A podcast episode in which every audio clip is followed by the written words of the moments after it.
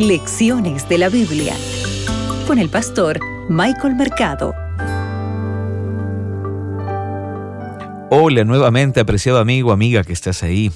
Hoy llegamos al día final, ¿verdad? De esta semana de la lección número 13, viernes 24 de junio. Israel en Egipto. Soy tu amigo el pastor Michael Mercado y me siento feliz, contento de acompañarte aquí en lecciones de la Biblia. Mira, cuando los hermanos de José acudieron a él para pedirle perdón, esto está en Génesis 50, 17, José les asegura a sus hermanos que no tiene la intención de hacerles daño. Sus palabras cuando les dicen no tengan miedo, no teman, son las mismas palabras que usó Dios para tranquilizar a Abraham acerca de su futuro. Recuerda, Dios también te dice hoy estas palabras, no tengas miedo. Es bueno que al finalizar esta lección podamos recordar esto, que Dios convierte en bien el mal. Para aliviar la tensión, José se coloca al mismo nivel humano.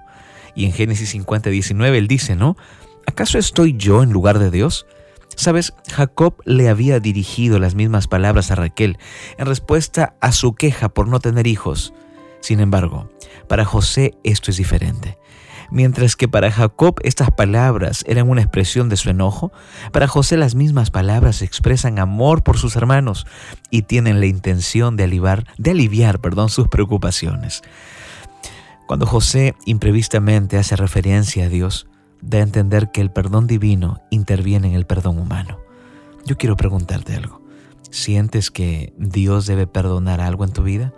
No tengas temor entonces, ve, acude a Él, cuéntale, pídele que te perdone, Él te perdonará.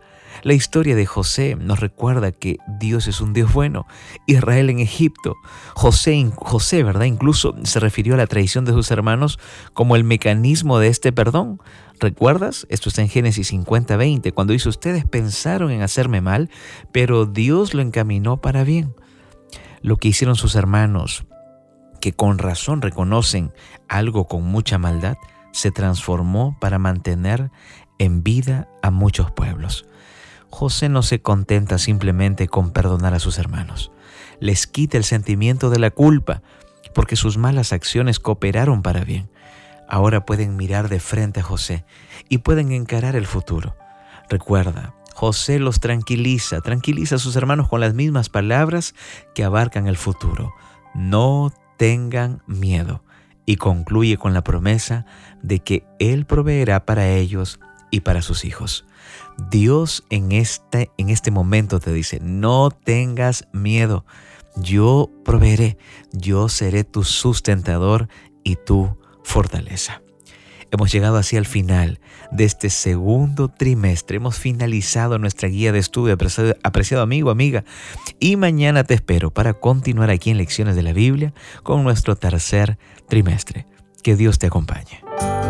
Acabas de escuchar Lecciones de la Biblia con el pastor Michael Mercado.